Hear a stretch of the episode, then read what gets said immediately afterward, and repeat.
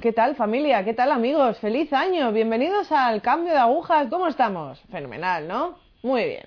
Hoy con nosotros se sienta Antonio. Nos va a contar un testimonio, una conversión, un cambio de agujas que os va a encantar. Antonio, ¿qué tal? ¿Cómo Bien, estamos? Cristina, muchas gracias por tenerme aquí hoy.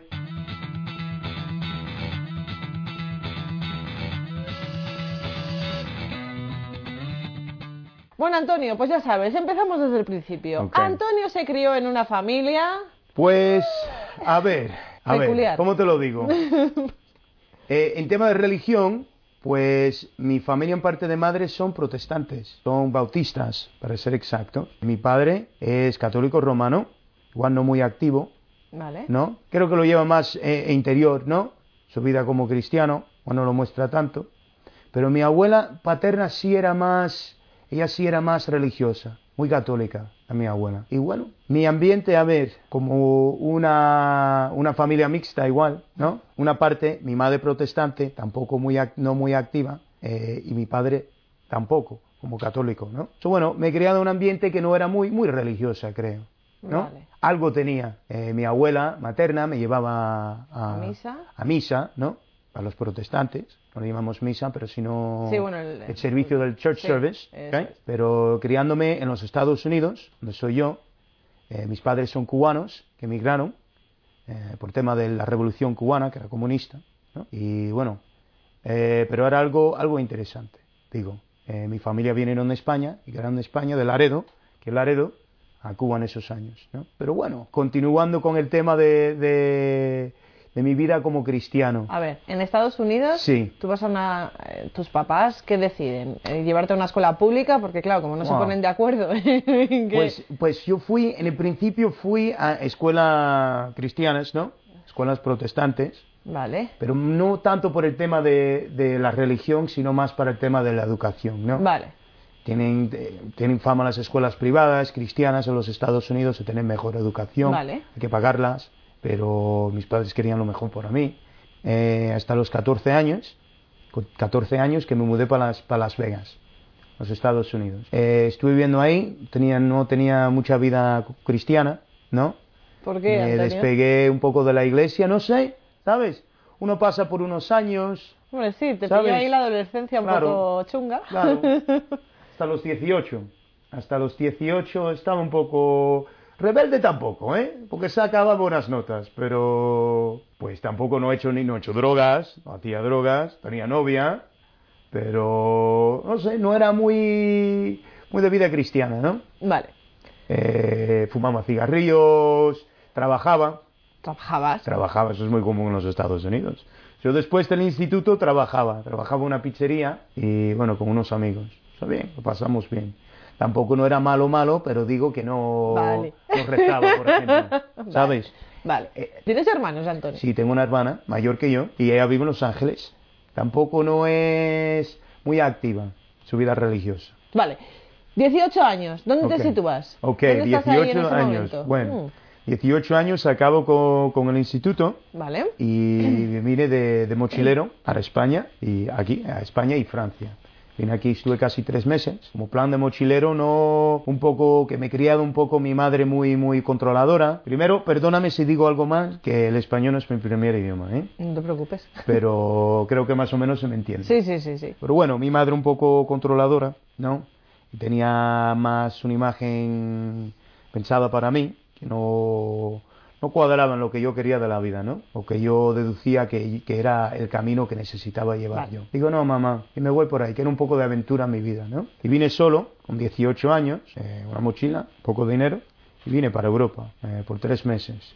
Hombre, yo con, con posiblemente la posibilidad de estar más tiempo, ¿no? Estuve trabajando un tiempo en Ibiza, ya, trabajando así como entradas de discotecas y como relaciones, relaciones públicas.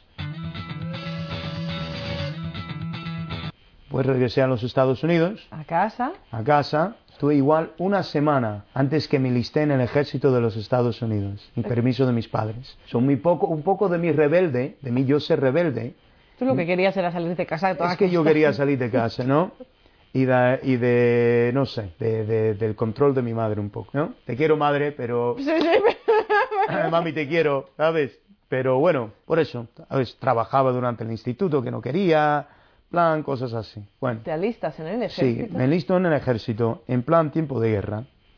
Y vamos, esto Espera, fue... ¿cuántos años tienes, Yo Tengo Antonio? 30, acabo de Vale. cumplir 30. Vale. Esto Pa- fue- Para situarnos. Para situarnos, sí, sí. Esto fue el 2004, Vale. cuando me listé. La guerra empezó en marzo, me parece. 2000, y ¿qué digo yo? 2003 empezó la guerra. Vale. ¿ok? En Irak. Eh, estuvo el tema en Afganistán, empezó antes, ahora el tema de, de Irak. Bueno, fui para allá, me listé como infantería, encima infantería es más duro aún, y mi madre Bueno. llorando y... No me extraña. No, la pobre, ¿no? Disgustos que le he dado. Y bueno, listé, eh, estuve me parece un mes antes que me llamaron y, y, bueno, me tocó presentarme a Georgia, eh, que está en el sur de los, suroeste de los Sí. Estados Unidos, perdón, al sureste de los Estados Unidos. Y bueno, fui para allá para entrenar, tenía entrenamiento en la escuela de infantería. Y después me mandaron para Alemania. Estuve viviendo en Alemania, parece dos años, antes que me mandaron para Irak. También en Alemania sí, una vida de dependiente ahora. Era un hombre, un hombre joven, ¿no? Tenía mi libertad, tenía un poco de dinero. Y bueno, eh, estuve en Alemania tres años, pasándolo bien, bebiendo mucho, muchas mujeres, ¿no? Mucho pecado, ¿no? Y bueno, pues me mandaron para, para Kuwait, donde entrenamos tres meses. Yo me recuerdo diciéndoselo a mi madre, que ya lo sabía anteriormente, para que ella tal, y no se lo quería O decir. sea, tú se lo querías anticipar a la Eso pobre es. mujer para que no se llevase... Claro, no se le llamaba el disgusto, ¿no? A pobre, porque no, no le quería darle problemas. Que no que se preocupase más de mí. Después me mandaron para, para Irak. Fui 15 meses, era muy difícil. Lloré mucho, ¿sabes? Comía poco, dormía poco, mucho estrés. Mucho tus amigos que se te mueren a tu lado, ¿sabes? Cosas, muchas cosas. Pero tenía un positivo, como todo en la vida, ¿no? Todo es una experiencia y todo es algo, yo creo que una manera para podernos, podemos llegar más a Dios. Estando ahí tanto, ¿no? Y aparte una soledad, una soledad que te tiene la guerra. Tienes tus amigos ahí que son tus hermanos ya, pero aparte sí te sientes como solo. Es difícil explicarlo. ¿Sabes? Eh, no lo deseo a nadie, ni mi peor enemigo, eh, vivir algo así, como es la guerra, ¿no? Eh, no es como las películas, ¿no? Como uno lo ve, uno tal, glorioso, heroico. Ya, Igual en tiempo sí, hay días que sí, o hay, o hay momento. momentos, pero yo no, yo no creo que ese era uno. Es como estaba solo, pero no estaba solo. O sea, tú sentías un vacío en tu interior a pesar de estar rodeado de gente que Eso es verdad es. que al estar todos juntos ahí en un ambiente hostil, vamos, os tenéis que hacer como eso, como lo hermanos, que éramos como hermanos ya. Pero claro, tú eso no te llenaba lo suficiente como para poder estar a gusto contigo mismo. O sea, ya sé que lo de alrededor, desde luego eso no era para estar Claro. a gusto con, con nada. Claro. Pero digamos que tú era como que algo ahí que no... Ese, un Eso, vacío. Es un vacío. Pero ese vacío se iba rellenando, ¿no? Se iba rellenando cuando tú estabas en la soledad, o tú crees que estás en la soledad, o cuando tú crees que estás más solo en el mundo, es cuando menos estás, cuando Dios se te acerca más, en mi caso, ¿no? Cuando Dios me recordaba que yo no estaba solo en el mundo. Vale, ¿y cómo, se- cómo te recordaba eso, Antonio? O sea, ¿cómo llegaste al conocimiento de Dios?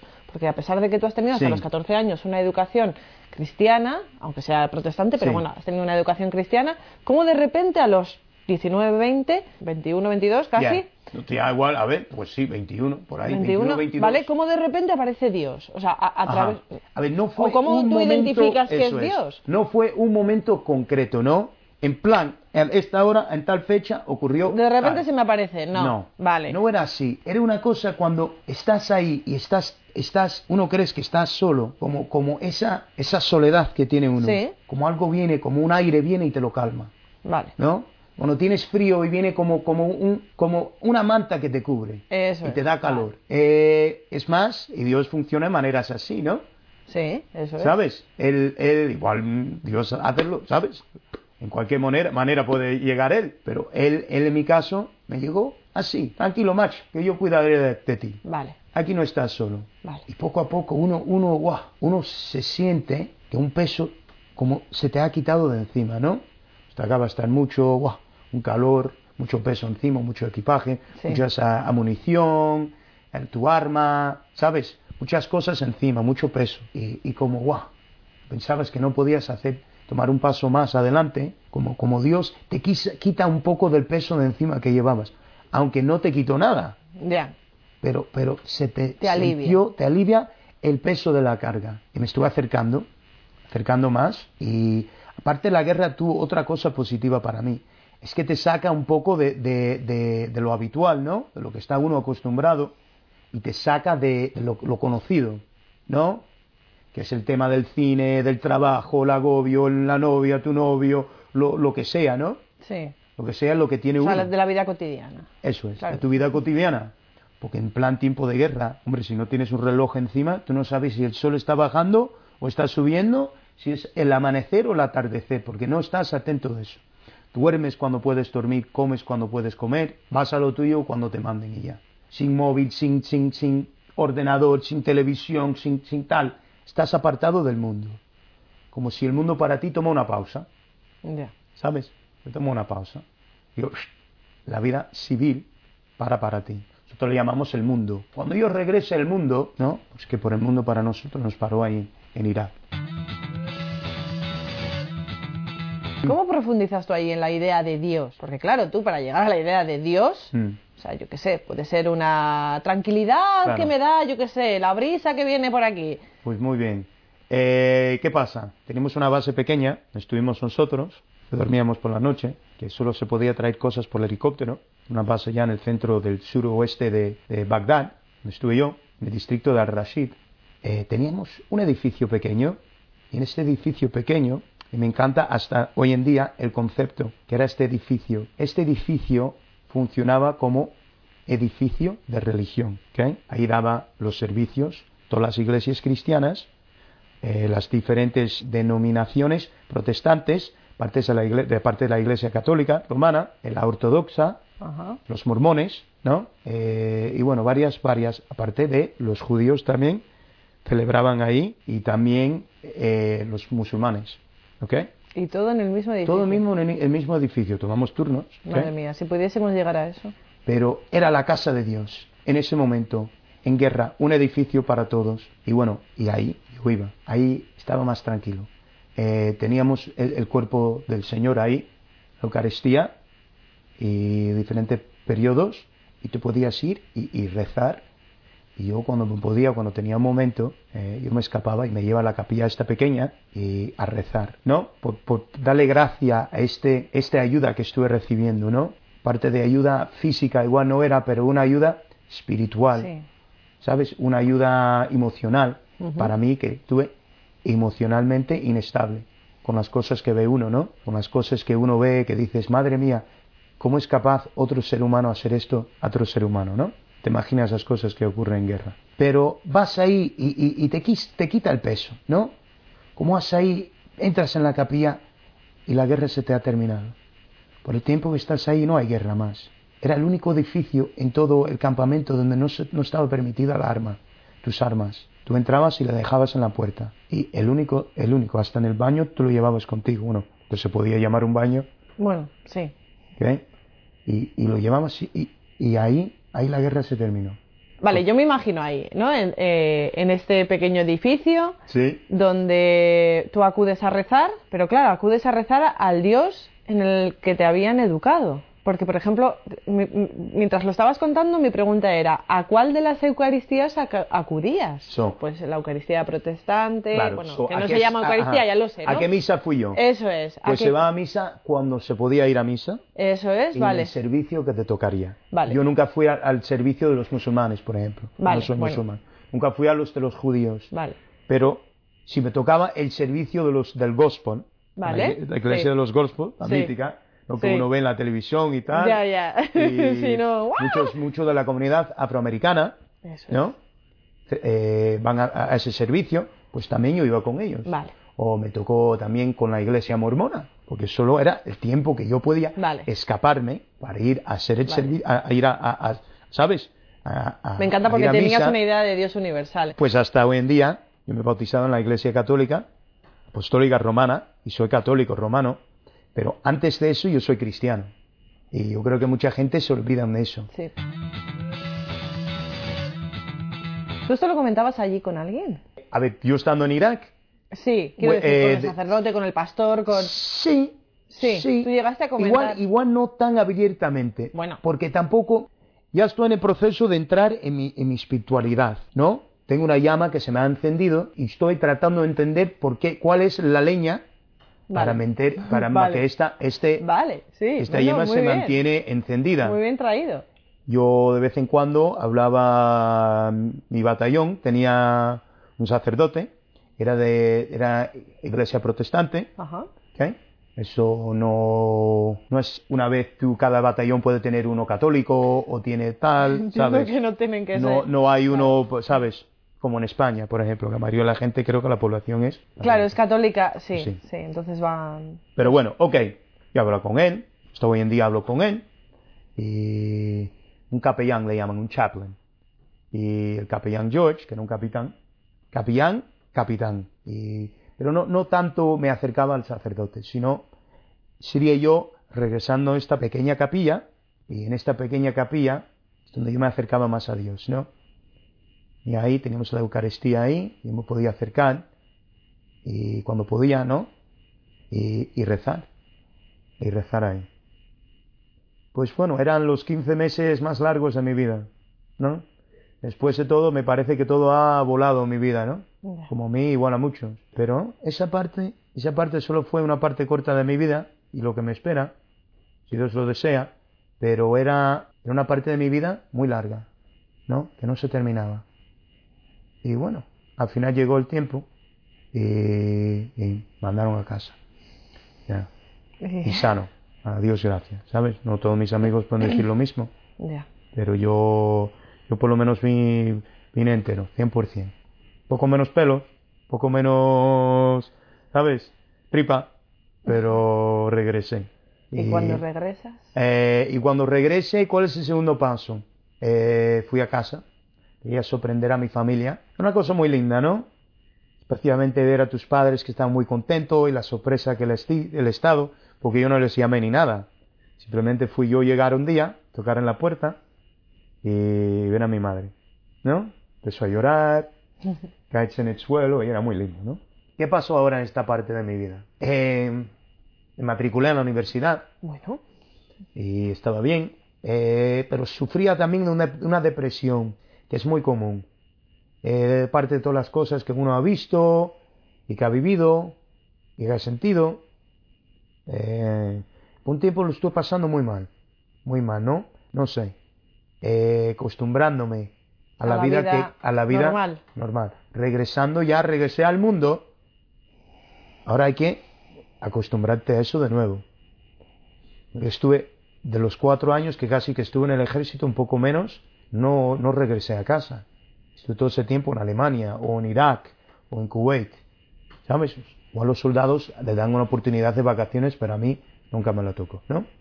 Yo siempre estaba ahí, en Alemania, en mi mundo de, militar, eh, apartado del mundo. Me costaba un poco acostumbrarme, ¿no? A cómo era la vida de antes, recordarme cómo era, ¿no? La vida te cambia, eres una persona diferente, las experiencias, ¿no? Eh, mis amigos ya no eran los mismos amigos que dejé, eran más niños que yo, Eh, yo me sentía más hombre, no sé, hombre, tú has tenido una experiencia de madurez un poco acelerada. Y, y bueno, traté de... ¿Cómo era empezar de nuevo una amistad con ellos? ¿Sabes?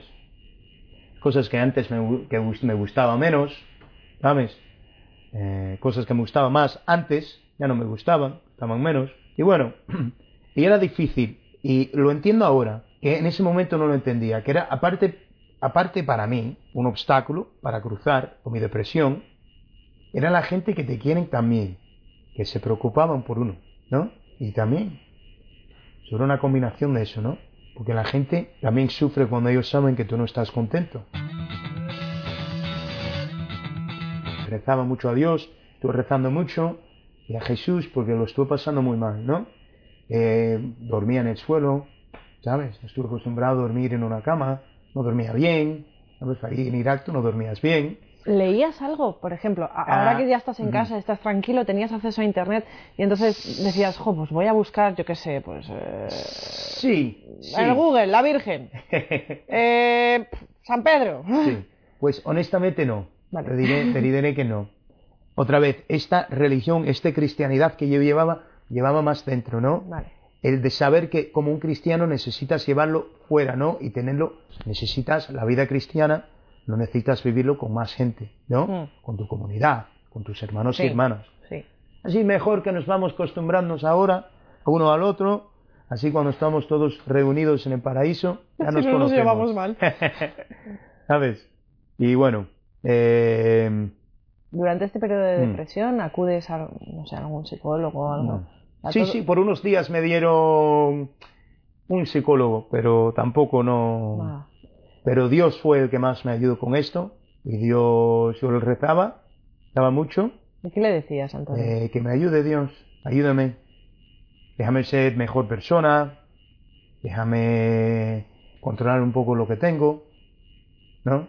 Pesadillas, si me daba algo de pesadillas, daba muchas cosas, ¿no? ¿Cómo puedo regresar a la persona que, si no era antes, una persona que puede vivir cada día tranquilo, tranquilo, un poco tranquilo. ¿no? Tranquilo, lo mejor, es su- lo mejor posible, ¿no? Lo mejor, digo, y, y eso lo aprendí, ¿no? Y eso lo aprendí estando en la guerra, ¿no? Estás hablando con uno y de repente ya no está contigo más, ¿sabes? Eso es muy, muy así. Pero bueno, eh, regresando, estuve con mi depresión, iba, estuve trabajando a la misma vez, que no es habitual aquí ir a la universidad y trabajar a la misma vez. En Estados Unidos es más, es más costumbre, igual que en España. Eh, y trabajaba, estudiaba, tenía mi vida social. Y todo ese tiempo tratando de condicionarme a la vida que llevaba antes, ¿no? La vida civil, le vamos a Sí. llamar, para titular algo, ¿no? Bueno, pedía mucho a Dios que me ayudase con esto. Y también notaba, notaba que mi madre sufría, mi padre sufría, mi hermana sufría, gente me, que, que me querían sufrían, porque no sabían cómo, cómo, ¿Cómo ayudarte? cómo ayudarme. Y querían ayudarme, pero es que no, no sabían cómo. Y lo que yo más quería era la soledad. Eh, no hacía drogas, ni de eso, ni, borra, ni el alcohol. Bebía más. Bebía más, pero Claro, yo No sé. entiendo que hay Dios, a ver, tú le, tú le decías, jo, necesito ser mejor persona, Sí. necesito no herir a quien me quiere, ujú, necesito... Pero es complicado porque todo el mundo se vuelca en ayudarte cuando tienes un mal momento. ajá, Es como no podéis ayudarme, no sabéis cómo, no me está sirviendo. Entonces ahí el único que te iba dando... O sea, tú te sentías, a ver, no mejor persona, pero Sí. quizás más tranquilo en la oración. Eh, Tú ibas viendo la mano de Dios en, en tu carácter, en tu forma de actuar. pues sí, porque cuando yo lo rezaba, cuando yo, yo rezaba, ¿no? Ayúdame, déjame mejorarme con esto, déjame ser mejor persona, déjame no ser tan agresivo. Yo notaba que yo era agresivo, ¿eh? Y lo, lo notaba. Y quería más que yo de nuevo podría vivir con lo que tengo, ¿no? Con lo que tenía, las experiencias y cómo controlarme un poco las emociones. Amigos, sé que os está encantando, sé que os está gustando muchísimo, pero ¡ah! ya sabéis que mi problema en este programa es el tiempo. Así que nos vamos a despedir, pero no os preocupéis porque yo me quedo aquí eh, con Antonio charlando otro poquito y al próximo día lo vemos, ¿vale? Muchísimas gracias, gracias. me ponía agresivo. Me notaba que me controlaba, que necesitaba controlarme, porque yo, alguien me lo dijo, y yo le quería agarrar a esa persona y gritarle, y decirle cuatro cosas. Tú no sabes lo que, lo que es tener un mal día. Caminando por la calle un día, la tarde, la una, la dos, pues de regresar a tomarme un gin and tonic o dos. Y estuve tal, caminando por la calle, de repente veo a un, un cura, un sacerdote, un día antes de bautizarme, yo quería esa soledad que yo tenía antes, cuando estuve en Irak, ¿no? cuando yo siento que me llegó el Espíritu Santo, ¿no? y que él, él sabía que yo venía y que me estaba esperando. Llevaba años esperándome.